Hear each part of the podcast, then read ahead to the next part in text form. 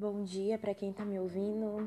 É, hoje eu vou começar uma série de devocionais que o Senhor tem me cobrado muito para compartilhar com as pessoas.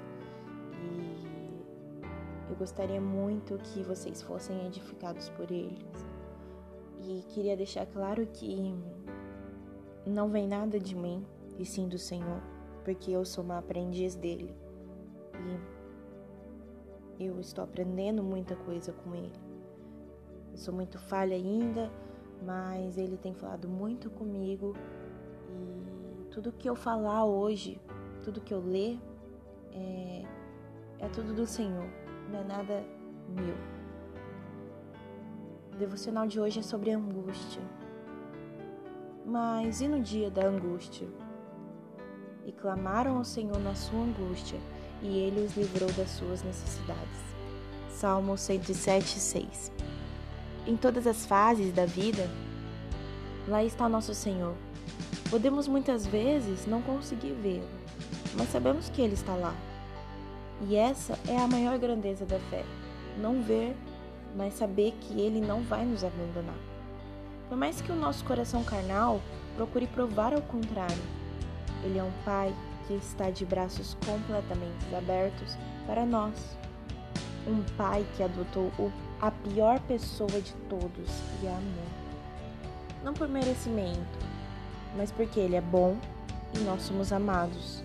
Em Hebreus 12, 2 diz que o autor e consumador da fé, pela alegria que lhe fora proposta, suportou a cruz, desprezando a vergonha. Ele sim nos via transformados no futuro.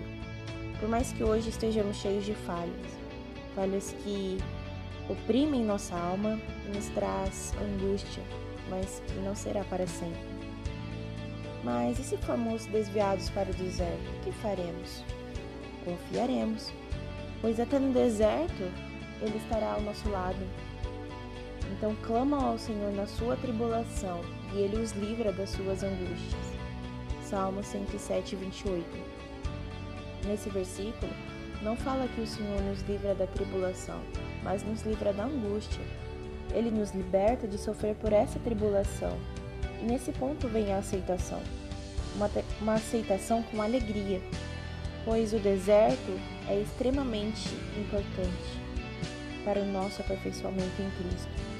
É somente no deserto que somos munidos, reformados, lapidados é no deserto que Jesus, que é o olheiro, quebra aquele pequeno vaso de barro e transforma ele em algo novo, algo maior, para suportar toda a glória que ele ainda derramará em nós. Mas e se ele nos levar nas praias da solidão? Ou no desfiladeiro da injúria? Ou na floresta do perigo? No vale da sombra da morte? E até mesmo no denso nevoeiro. O que faremos?